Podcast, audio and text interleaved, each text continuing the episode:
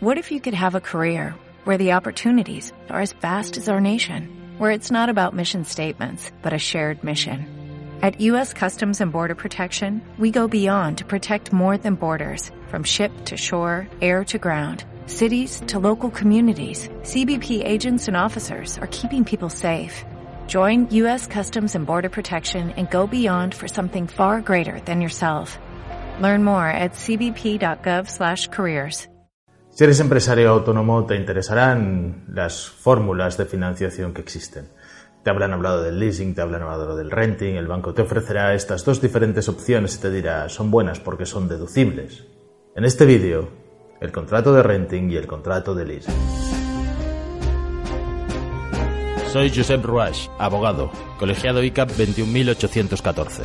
En este canal de YouTube quiero compartir contigo mi experiencia para que de algún modo te sea útil en la vida. También espero aprender de tus comentarios. Te invito a que te unas a mí en la búsqueda de la verdad, aunque sea subjetiva, cada semana en Ruach Legal TV. Las dos fórmulas son fórmulas que pueden ser buenas porque pueden llegar a financiarte el 100% de lo que quieras financiar. Lo que ocurre es que no es como un préstamo, tienen una limitación las dos fórmulas. Son para comprar, para adquirir algo, para adquirir un bien, un inmovilizado y normalmente tangible, algo que se pueda usar. En renting o leasing son coches, son maquinaria, son mobiliario, son cosas que se puedan tocar. ¿Y cuál es la diferencia principal entre ellas? Las dos son arrendamientos. El renting es un arrendamiento, un alquiler, un alquiler de una cosa. El leasing es un arrendamiento, un alquiler de dinero, según la propia definición. Para que lo podamos entender hablaremos primero del contrato de leasing. El contrato de leasing es, como os he dicho, un arrendamiento financiero. El concepto es que el banco no te presta ningún dinero, sino que te lo alquila. Te alquila ese dinero y de alguna forma con ese dinero que te ha alquilado va a comprar algo. Por ejemplo, pongamos una máquina. El banco compra esa máquina y lo que te ha alquilado a ti en principio no es la máquina, es el dinero. Y lo que te cede es el uso de esa maquinaria. Implica que el uso de esa maquinaria Tú tendrás que hacerte cargo de su mantenimiento, tendrás que hacerte cargo de los seguros, si es que la máquina necesita seguros, si fuera un coche o un vehículo evidentemente necesitaría un seguro, tendrás que hacerte cargo de las reparaciones, tendrás que hacerte cargo de todo lo que le ocurra a la máquina. Y irás pagando cuotas poco a poco, unas cuotas mensuales que incluirán la devolución del dinero arrendado más un interés y ciertas comisiones que te pueden cargar. Al final del leasing, lo que tú puedes hacer es adquirir el bien. Cuando acabas de pagar la última cuota, es normalmente una opción de compra. El leasing siempre conlleva la opción de compra, es decir, cuando acabes y hayas devuelto todo el dinero que has alquilado, el banco puede transformar esa cesión de uso en una compra de el bien que has comprado, de la máquina que tú has comprado. La ventaja fiscal que normalmente te dicen, el banco dice que es deducible, dice no es del todo cierto porque lo único que es deducible son los gastos, son los intereses. Tú pagarás una cuota de 100 euros y esa cuota de 100 euros incluirá 20 de intereses. Ese gasto, los intereses, son lo fiscalmente deducible, no lo demás, porque lo demás es un alquiler financiero o de dinero. En determinadas circunstancias que son complejas y según el periodo de tiempo por el cual hayas hecho el leasing, hayas hecho el arrendamiento, te puede llegar a permitir acelerar la amortización de ese concepto un poco abstracto del alquiler que has tenido, que al final es un bien porque te vas a quedar con él. Y te vas a quedar con él sí o sí porque si incumples el contrato financiero, el contrato de arrendamiento de leasing, y dejas de pagarlo, no podrás.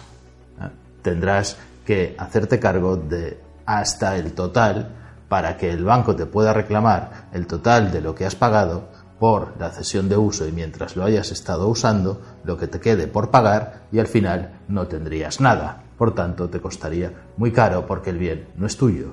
En ese caso, el bien lo adquiere el banco y te cede solamente el uso. Es muy caro el incumplimiento de un leasing, no es usurero, es normal, es como si fuera un alquiler. Tú alquilas una cosa y todo el dinero que vas pagando por el alquiler de esa cosa, si al final no puedes quedarte con ella, es dinero de uso de esa cosa. No tienes nada a cambio. Las ventajas que puede tener el leasing es que no tienes que hacer ningún desembolso inicial. Tú empiezas, el banco te hace la compra y desde la primera cuota pues empiezas a pagar. Es posible, a veces, para que la cuota no sea tan grande, hacer un ingreso inicial. Si la cosa vale 10.000, tú puedes decir yo pago 3 y entonces ya tengo un derecho de uso cedido y he reducido un poco mis cuotas. Pero la cantidad entonces que te han arrendado sería de 7. También tiene una ventaja respecto al IVA y es que eh, la carga financiera y esos intereses, como es un alquiler lo que estás pagando, no es una devolución de un préstamo, un préstamo no lleva IVA, un préstamo lo único que lleva es el pago de unos intereses, en este caso estás haciendo un contrato de alquiler y los contratos de alquiler llevan IVA, pero ese IVA es deducible y te lo deduces poquito a poco, en cada cuota vas pagando un poquito de IVA como si fuera una cuota de alquiler y al final cuando adquieres pagando la última cuota, has pagado todo el IVA. Evidentemente, también te lo deduces poco a poco. No es que tenga demasiada importancia ni demasiada incidencia esto después o repercusión en tus cuentas, porque si has comprado un bien inmovilizado, un bien tangible, al final Hacienda también te dice que lo tienes que deducir y el IVA poco a poco y lo tienes que amortizar poco a poco porque no es un consumible que vayas a gastar dentro del mismo año. El renting en cambio, es un alquiler, un alquiler puro y duro. Tú le vas a decir al banco, quiero comprarme esto, o me hace falta esto. Y el banco, igual que en el caso de leasing, lo comprará por ti. Irá a la tienda que tú le hayas dicho, o a la tienda que ya tenga contratado, por ejemplo, en caso de vehículos, dices, quiero tal vehículo, con tales extras de tal color, etcétera, y a veces las empresas que se dedican ya a esto tienen sus propios proveedores y te van a obligar a pasar por su propio proveedor porque es más barato y ellos consiguen entonces mejores precios para ellos, no para ti. Y en este caso es sencillo porque la garantía también es el mismo bien, es el mismo coche, la misma máquina que te hayas comprado lo que sirve de garantía del banco. En este caso, la diferencia porque parece que no es lo mismo decir, oiga, en cualquier caso a efectos prácticos estoy alquilando. No, no es lo mismo. En el caso del renting, el propietario del el vehículo o de la máquina nunca eres tú. Y si no está expresamente contratado, le corresponderá los riesgos del mantenimiento al banco. Es decir, el cambio de ruedas, el cambio de aceite, las revisiones periódicas que tengas que hacerles, tanto a un coche, tanto como a una maquinaria, el seguro que tenga que pagar es algo que también asume el banco porque el bien es suyo y normalmente cuando acabe el contrato de alquiler tú tendrás que devolverlo. Y al banco y a la entidad financiera le interesa que el coche, que la máquina esté en buen estado cuando termine el contrato. ¿Para qué? Para poder volverla a vender. Por eso se parece más a un alquiler y no es puramente una cesión de uso en el cual tienes tú todas las obligaciones de cargarte. Claro, la cuota puede que sea un poco mayor que la cuota de un leasing, la cuota que acabes pagando, pero siempre podrás tener en cuenta que no tienes que hacerte cargo de absolutamente nada más. Una de las cuestiones importantes es que hay una limitación en el renting en el tiempo. El leasing tiene que ser como mínimo de dos años. Hacienda exige que sean dos años porque si no puede considerarlo que no es un bien que sea amortizable, un bien duradero y que no podría formar parte del contrato de leasing, aunque los bancos hacen contratos de leasing de menos tiempo. Pero entonces las diferencias son de tipo fiscal, no podrás deducirlas como si fuera un contrato de más de dos años. El renting tiene que ver con la vida de la maquinaria.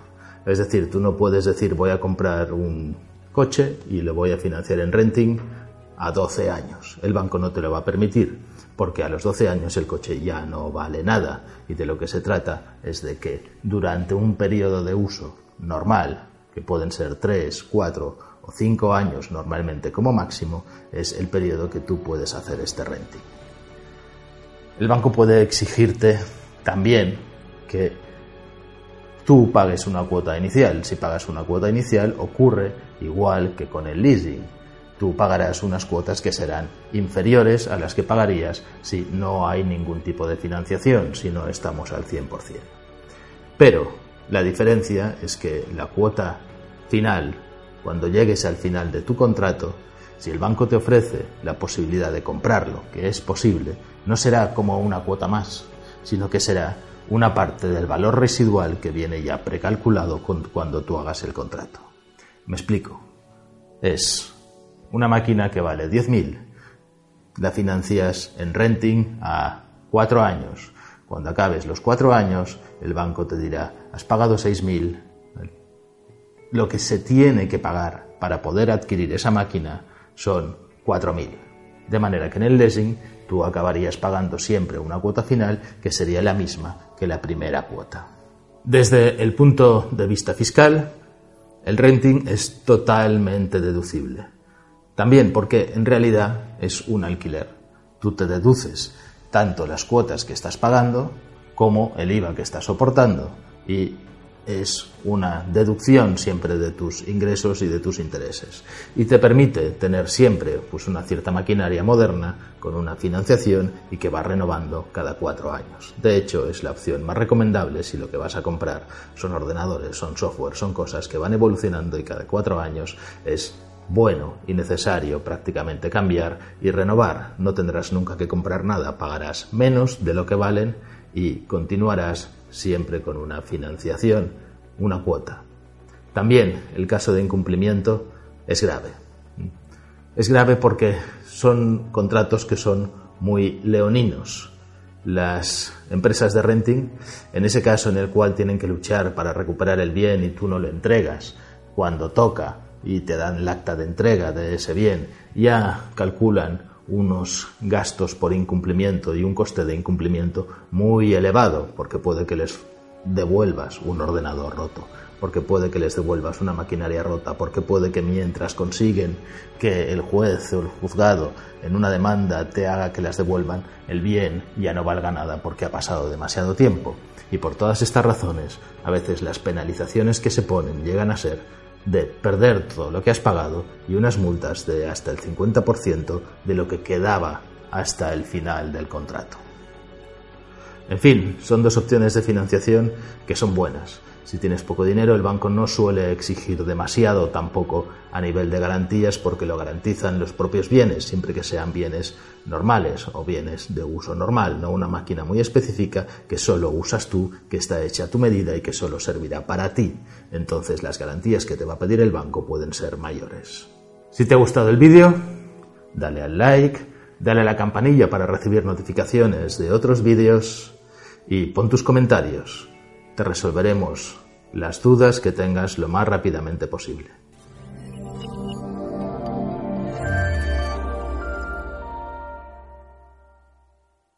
Dale más potencia a tu primavera con The Home Depot. Obtén una potencia similar a la de la gasolina para podar, recortar y soplar con el sistema OnePlus de 18 voltios de Ryobi desde solo 89 dólares. Potencia para podar un tercio de un acre con una carga. Potencia para recortar el césped que dura hasta dos horas y fuerza de soplado de 110 millas por hora. Todo con una batería intercambiable. Llévate el sistema inalámbrico OnePlus de 18 voltios de Ryobi. Solo en The Home Depot. Haces más. Logras más.